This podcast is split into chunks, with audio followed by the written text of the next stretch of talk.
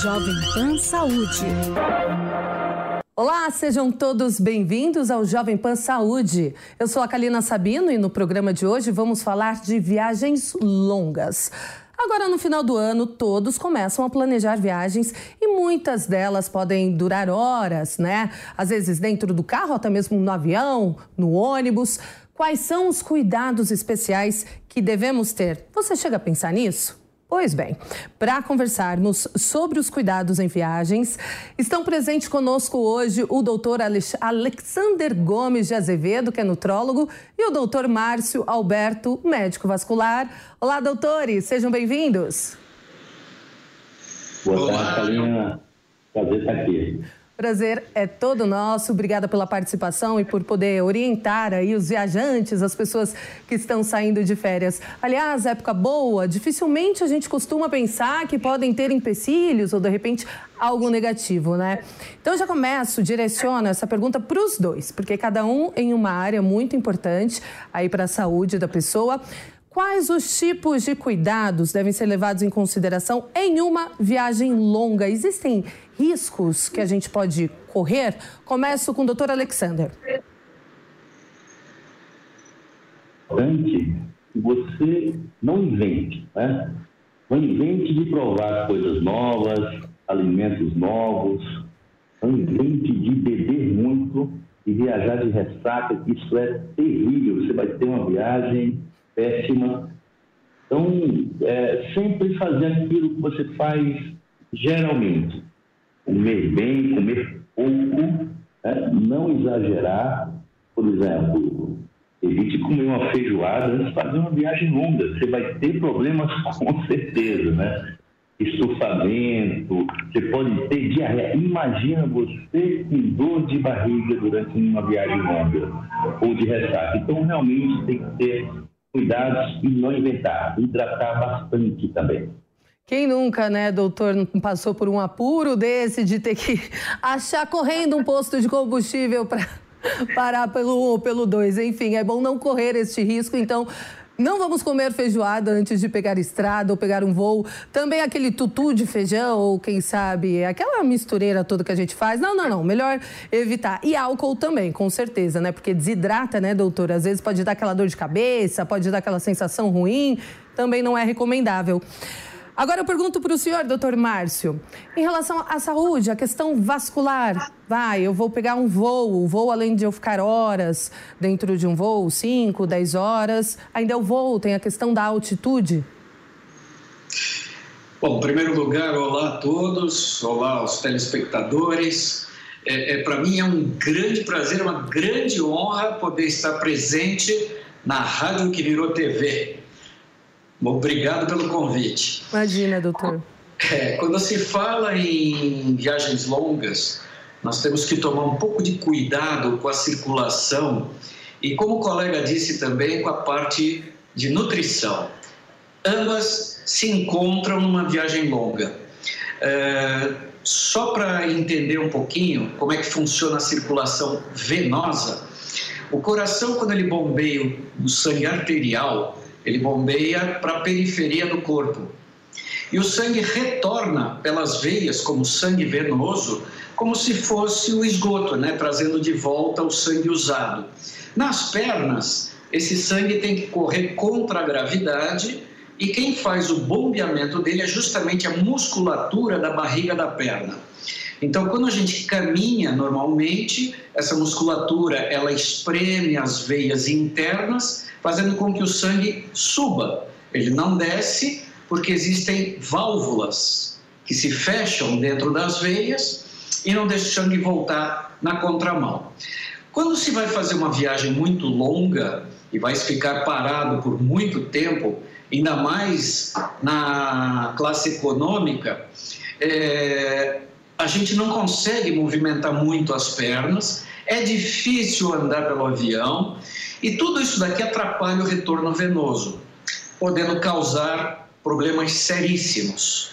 É, outra coisa importante que o colega citou em relação à hidratação, a desidratação que ocorre dentro de um voo longo também pode causar o que a gente chama de hemoconcentração, ou seja, o sangue ele fica mais concentrado, facilitando a formação de uma trombose.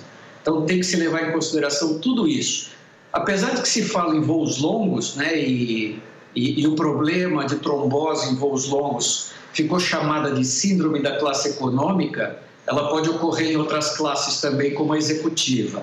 E tomar cuidado, isso pode ocorrer também em viagens de carro e de ônibus. Porém, carro e ônibus é mais fácil dar uma parada, esticar as pernas e fazer uma caminhadinha. Pois é, doutora, o senhor fala sobre as viagens longas de carro. Eu moro numa cidade do interior, eu nasci lá, né? Se chama Penápolis, são 500 quilômetros aqui de São Paulo.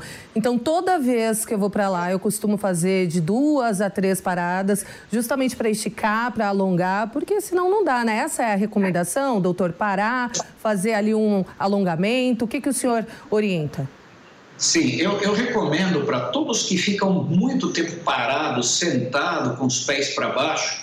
Eu falo isso em viagens longas, como também no home office, né? Que depois da pandemia isso virou uma febre entre todos os que podem trabalhar em casa e ficar muito tempo sentado acumula eh, dificulta o retorno do sangue e, ao mesmo tempo, com a gravidade, acumula um excesso de água, porque nós somos uma esponja. Então, essa água vai inchando as pernas. Então, é importantíssimo em qualquer uma das situações, a cada hora e meia, duas horas, dar uma parada, levantar e andar um pouquinho. Se está em home office, é mais fácil dar uma volta em círculos em volta da mesa, ou ir até a cozinha, tomar um cafezinho, voltar. E se for numa estrada, é, é importante realmente dar uma parada. Você está corretíssima. Cada duas horas é bom dar uma parada, esticar as pernas, andar um pouquinho e, óbvio, fazer o alongamento também é bom, porque a musculatura fica muito contraída durante a viagem. E a tensão também de dirigir, né? Ou de estar do lado do motorista, tudo isso aqui deixa a gente tenso. Tudo influencia.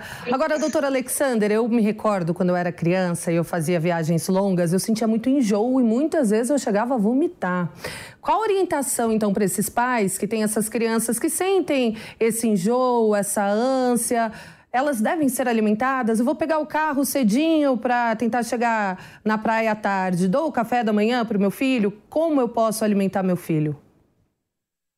De preferência, sim. Preferência café da manhã, é, é, evitando realmente os alimentos que a pessoa possa ter alguma intolerância, né? Se não tiver intolerância ao glúten, por exemplo, um sanduíche vai muito bem, é, um, um pouco queijo, é, ovos pode ser uma boa opção também. Sempre tem que estar alimentado.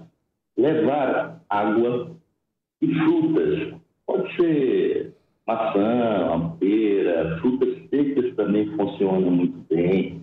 Então, sempre tem que estar alimentado e, como eu falei antes, né, não inventar. Né? Olha, essa comida eu nunca comi, mas vou comer hoje antes, antes de viajar. Não faça isso que pode ter problema. E, geralmente, e é muito importante, né, doutor, é, em voos longos na classe econômica, quem sabe também utilizar aquelas meias, né, as meias compressivas, que pode ser de uma, de uma grande valia e para evitar é, tromboses, algum transtorno. Quando for viajar para outro país, gente, faça o check-up antes. Eu falo aos pacientes, olha, se você for viajar de carro de São Paulo para, para o Rio, vai, 400 quilômetros, 500 quilômetros, você faz o que no carro antes? Faz uma revisão no carro. Como é que estão os pneus, o óleo, tudo. Por que não fazer isso em você? Então, é muito importante que você esteja bem, faça uma boa revisão na sua saúde e uma boa alimentação, uma, uma boa hidratação. É, essa viagem tende a ser um sucesso. Sem dúvida. Foi bom o senhor ter apontado isso, doutor Alexander, porque, doutor Márcio, é, tem pessoas que já têm uma predisposição a desenvolver, por exemplo, uma trombose, né? Porque já tem algum tipo de problema vascular. Às vezes nem imagina que tenha já essa predisposição a desenvolver.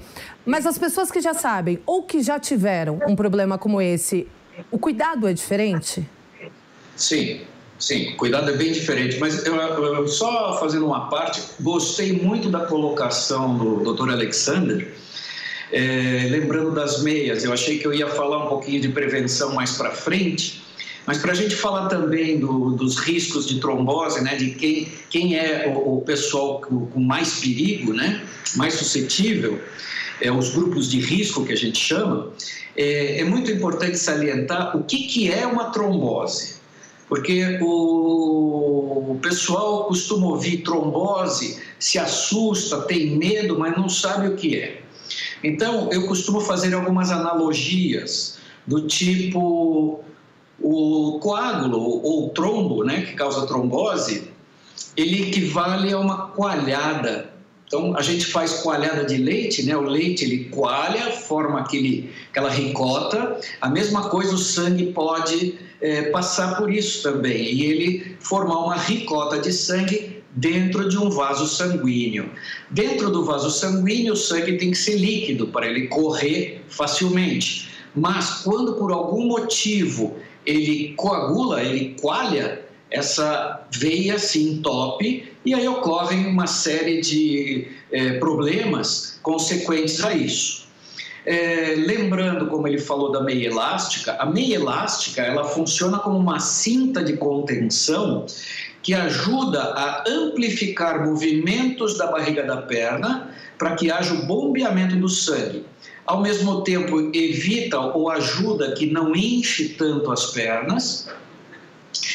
E fora isso, acaba dando um certo descanso, né? Porque todo mundo, quando vai num voo longo, a primeira coisa que faz é tirar o sapato e fica lá à vontade. Na hora que chega no destino, não consegue calçar o sapato porque as pernas estão inchadas. Isso é normal. Com relação ao grupo de risco de ter uma trombose, nós podemos citar pessoas mais idosas, né? Apesar que hoje o idoso não é tão idoso como era antigamente, mas se classifica como idoso a partir dos 60 a 65 anos, indivíduos que estejam com câncer ou estejam tratando ou tiveram algum tipo de câncer, porque alguns tipos de tumor podem facilitar o aparecimento da trombose, né, a formação da trombose.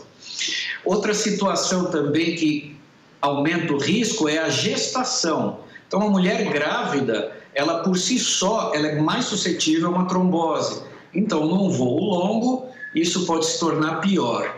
E mais importante de tudo, que muita gente não dá bola, é a questão das varizes. As varizes são dilatação, são as dilatações de veias, né, que às vezes ficam salientes ou não, o sangue não circula adequadamente dentro delas, e quando o indivíduo fica parado muito tempo, o sangue também fica parado lá, podendo coagular. Então, é, a chance né, dos indivíduos viajarem com varizes é muito grande, a prevalência de varizes é muito grande. Então, como disse o, o Dr. Alexander, se a gente faz uma revisão no carro ou existe também uma checagem da aeronave antes de viajar, é muito importante que o indivíduo também faça uma checagem. Os voos longos não são tão simples assim.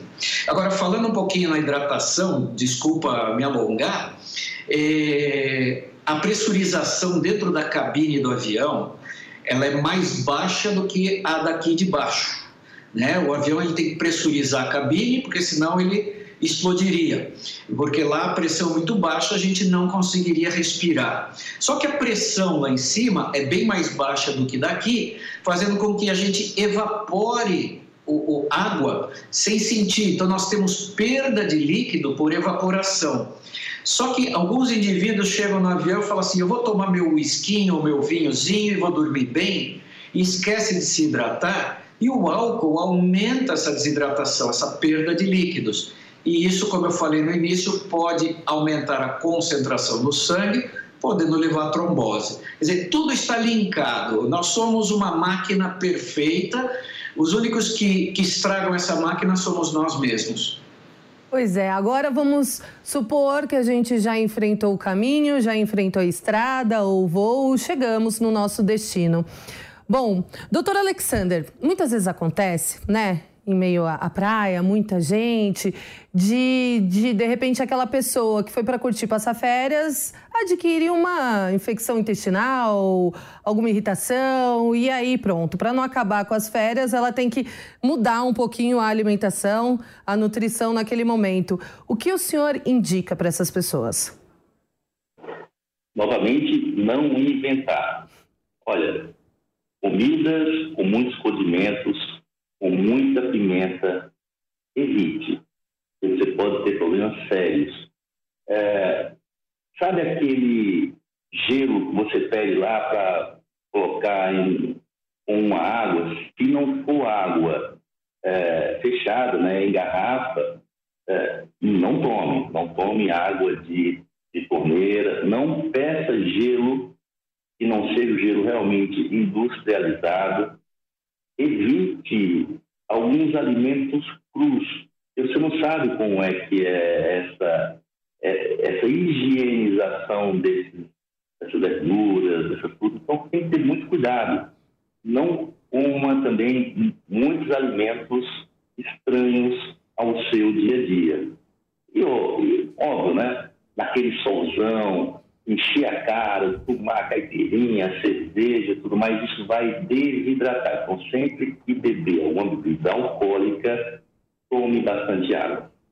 Doutor, eu fiquei pensando enquanto o senhor falava sobre aqueles ambulantes. Nada contra, eu sou uma pessoa que consome, inclusive, muita coisa dos ambulantes na praia. Queijo coalho, aí eu vejo aquele espetinho que tem vários camarões, assim, eles andam, né, com aquela assadeira em meio ao sol, à areia. O que, que o senhor diz disso? O mais saudável seria levar lanchinhos de casa? Qual a recomendação nesse caso? Mais saudável é levar o lanchinho de casa. Você não sabe quanto tempo aquilo ficou ali, né? Quanto tempo ele foi preparado. Existe também é, salmonelas, por exemplo, que pode provocar uma, uma grande alteração intestinal, uma infecção intestinal seríssima, né? Por falta de higiene. Você não sabe realmente como foi preparado, aonde foi preparado e há quanto tempo está pronto. Então, realmente, a melhor opção leva de casa, se bem que esses lanchinhos são gostosos, né? É difícil resistir à tentação, né, doutor? Bom, doutor Márcio, agora a questão vascular. Cheguei à praia, estou ali tomando meu sol, mas eu tenho varizes, eu tenho problema de circulação. Tenho que tomar algum cuidado maior neste momento, na hora de tomar o sol, na hora de estar ali na praia em exposição?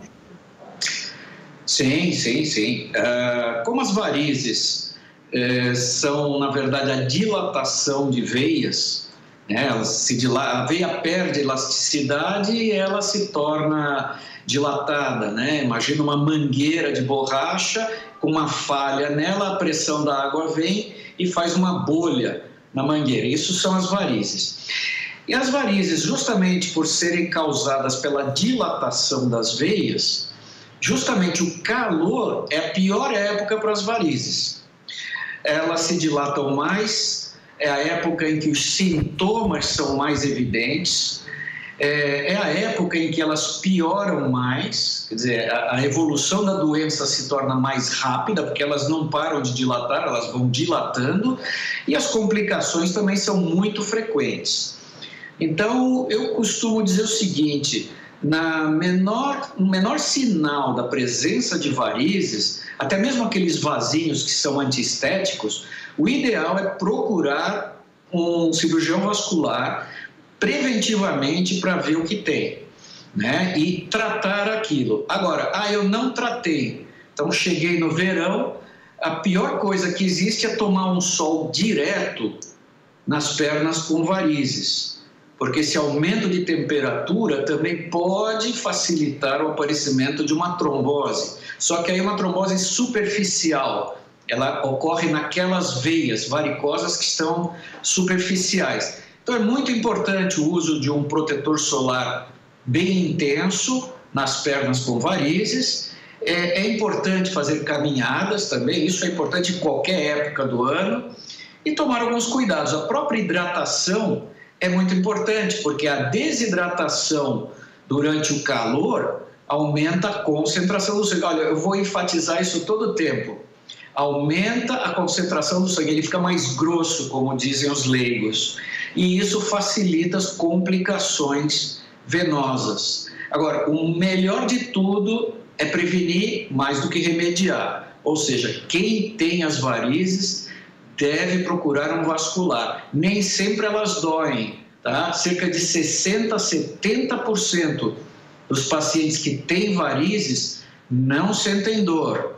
Elas não são doloridas como todo mundo imagina. Quando começa a doer, é sinal de que a, a situação está bem avançada. E é bom também evitar aqueles horários que o sol é mais forte, doutor? Sim, sim. Uh, o ideal de sol é que a gente tome sol. É, isso os próprios dermatologistas dizem também. O melhor sol é aquele até as 10 horas da manhã e depois das 4 da tarde. É um sol que tem um índice de ultravioleta mais baixo, ele costuma é, bronzear também, só que entre 10 e 16 horas, é, se tem além do índice né, de, de ultravioleta alto, temos também o infravermelho, que é aquele que dá o calor e é o que queima, né, o que forma as bolhas. Então tem que se tomar muito cuidado com isso. Portanto, todo cuidado é, é, é, é pouco. Doutor Alexander. Oi, pode dizer, perdão. Estou lembrando, em relação ao sol, e esse sol que é o mais perigoso para essa parte de envelhecimento facial, ele é o melhor sol para a produção da nossa vitamina D. Entre 10 e 15 horas, uns 15 minutinhos, sem protetor solar, só para ter essa produção dessa vitamina que é considerada hoje um hormônio, né? E que melhora muito também a nossa imunidade. Então, você pode pegar uns 15 minutinhos ali e sem protetor nesse horário, mas não exagere, não passe esses 15 minutos. Não extrapola, coloca o relógio ali para calcular direitinho a hora. Doutor Alexander, agora aquela pergunta de um milhão de reais. Né? A gente sai de férias, a gente relaxa, a gente não tem muita preocupação e o que, que a gente faz?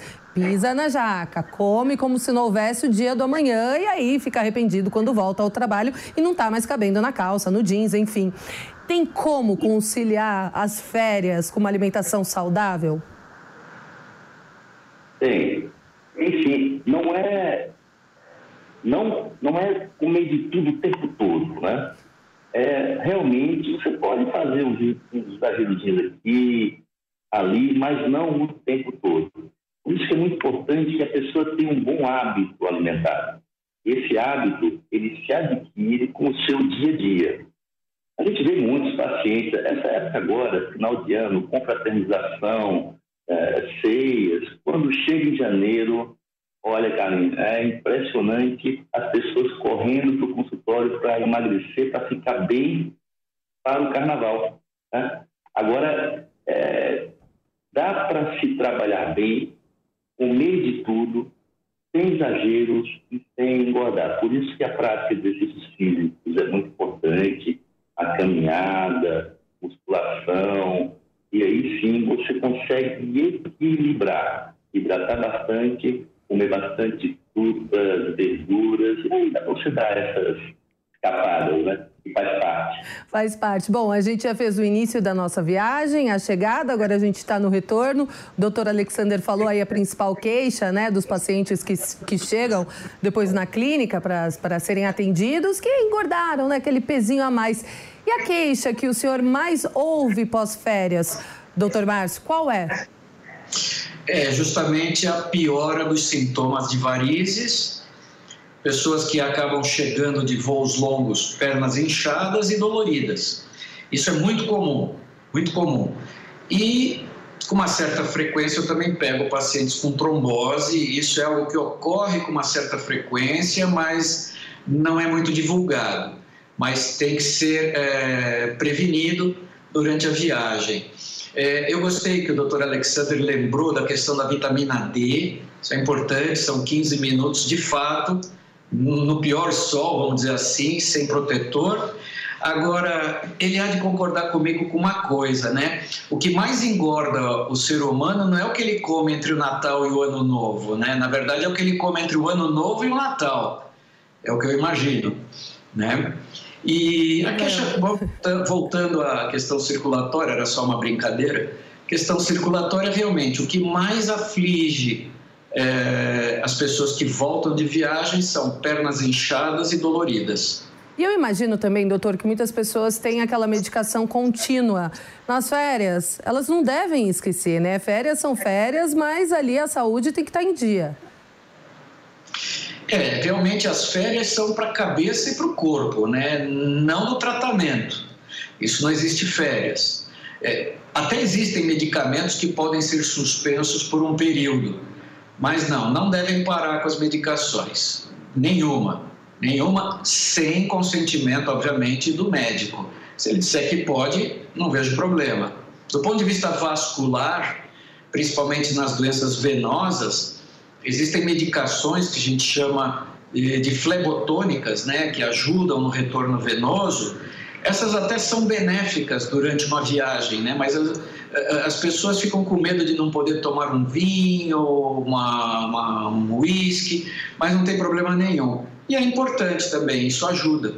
Agora, uma consideração final de cada um, para quem estiver pegando a estrada, um voo, sair de férias para curtir. Doutor Alexander, o senhor primeiramente? Bom, faça a revisão na sua máquina. Você é uma máquina perfeita. Então, faça realmente revisão. Como é que está a sua glicose? Como é que está o seu colesterol? Como é que estão os seus hormônios?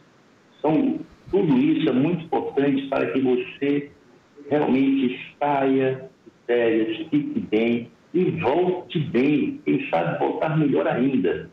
Claro, bons hábitos é sempre importante para isso. Doutor Márcio. Bom, antes de uma viagem longa, como disse o doutor Alexander, é importante, de fato, uma revisão no seu organismo. E lembrando que da parte circulatória, é importante o uso de meias elásticas durante o voo. Não, não torçam o nariz, porque hoje em dia existem meias tecnologicamente modernas, não esquentam e não incomodam tanto. Muito importante a hidratação durante o voo. É muito importante se conseguir andar um pouquinho pelos corredores. Eu sei que é difícil, mas se conseguir, vai bem. Agora, menor, no menor sinal de algum problema vascular, passar por um cirurgião vascular antes, porque existem indivíduos com propensão maior à trombose que precisarão de uma profilaxia, né, de uma prevenção de trombose através de alguns medicamentos. Nunca se automedique e nunca use meia elástica por conta própria. Passe sempre num vascular antes. Muito bem, então o doutor Márcio Alberto, que é médico vascular, doutor Alexander Gomes de Azevedo, nutrólogo, mais uma vez obrigada pela participação no Jovem Pan Saúde, um excelente fim de ano para vocês, para a família de todos vocês. Eu que agradeço e, e, qualquer dúvida que tiverem com esse, com esse assunto, podem entrar no livredevarizes.com.br. Lá eu respondo muita coisa. Obrigada, doutor. Doutor Alexander? Bom, qualquer dúvida, estamos aí também no nosso é, site, do nosso instituto, instituto aa.org.br. Tem todas as dicas lá de como, sobre planetação, viagens, enfim, e eu teria o maior prazer em responder. Tá certo, muito obrigada. E o Jovem Pan Saúde fica por aqui. Agradeço também a sua companhia de sempre. Espero que tenha gostado do conteúdo do nosso programa de hoje. E se tiver alguma dúvida ou sugestão, já sabe, envie um e-mail para saúde@jovempan.com.br. E para rever essa e outras entrevistas, acesse o canal Jovem Pan Saúde e também o aplicativo da Panflix para Android e iOS. Um grande abraço e até a próxima. Tchau, tchau. Jovem Pan Saúde.